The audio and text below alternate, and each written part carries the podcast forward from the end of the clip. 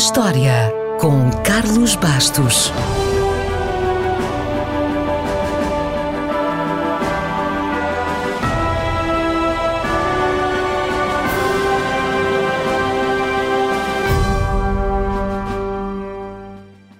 Ora então, isto é o Natal. So this is Christmas. Obrigado, John Lennon. E não há Natal sem canções de Natal. Por isso, hoje vamos ouvir algumas, só algumas, porque a lista é muito, muito grande e não sei se a sua preferida faz parte da lista, mas já vamos descobrir. Vamos começar com uma das mais antigas. We wish you a Merry Christmas. We wish you a Merry Christmas. We Wish You a Merry Christmas é uma das canções de Natal mais antigas e há quem defenda que terá sido criada em Inglaterra durante o século XVIII ou mesmo antes. Isto porque os votos de um bom Natal e um próspero ano novo terão sido documentados pela primeira vez em meados do século XVIII. Mais recente, mas igualmente popular, é esta. Jingle bells, jingle bells, jingle all the way. Jingle Bells é uma das músicas mais populares de Natal. Foi a primeira música que foi tocada no espaço, mas não foi escrita para o Natal.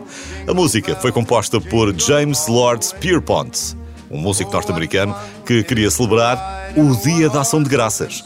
Aliás, a palavra Natal não aparece uma única vez. No entanto, os sininhos ficaram para sempre ligados ao Natal. E não pense que é a única música de Natal que não fala do Natal. But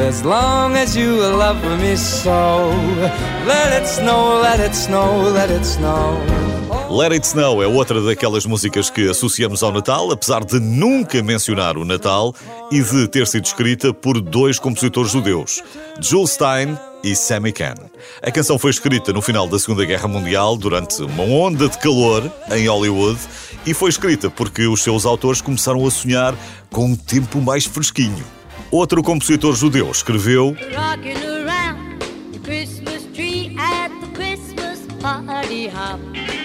E também Rudolph the red-nosed reindeer had a very shiny nose. O autor chamava-se Johnny Marks e, apesar de judeu, especializou-se em canções de Natal. Mas já que falámos da Reina Rodolfo, temos também de falar do Pai Natal. A primeira música que o mencionou foi Upon the Housetop, escrita no século XIX e inspirada no poema Uma Visita de São Nicolau. E se essa foi a primeira, praticamente um século depois, apareceu uma das mais populares.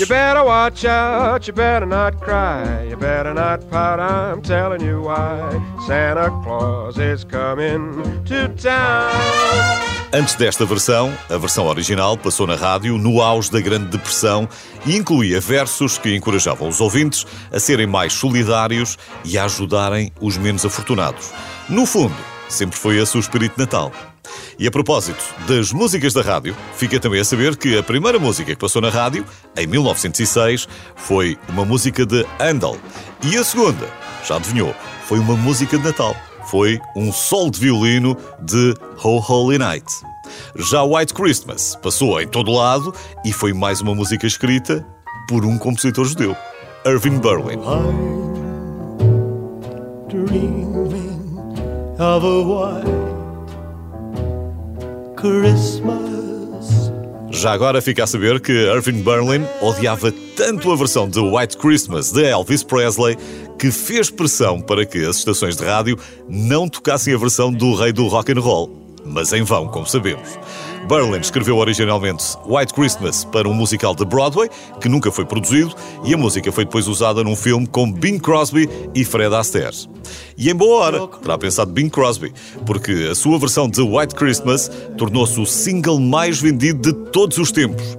E o terceiro single mais vendido de todos os tempos também foi de Bing Crosby e também foi uma música de Natal. Foi Silent Night. E a lista ainda poderia continuar com Have Yourself a Merry Little Christmas ou Do They Know It's Christmas, Last Christmas, All I Want for Christmas Is You e tantas, tantas, tantas outras. Só mesmo para terminar, fico só com estas duas ideias. O coautor desta canção também escreveu outro mega sucesso, My Heart Will Go On, de Celine Dion, e All I Want for Christmas Is You marcou todos os natais desde que foi lançada em 1994. O que significa que a música chegou ao número 1 em quatro décadas diferentes. Foi número 1 na década de 90, na 2000, 2010 e 2020. Algo que nenhum outro artista jamais tinha conseguido. Por isso, a pergunta é: afinal, o que é que a Mariah Carey quer mesmo para o Natal? Tenha um santo e feliz Natal.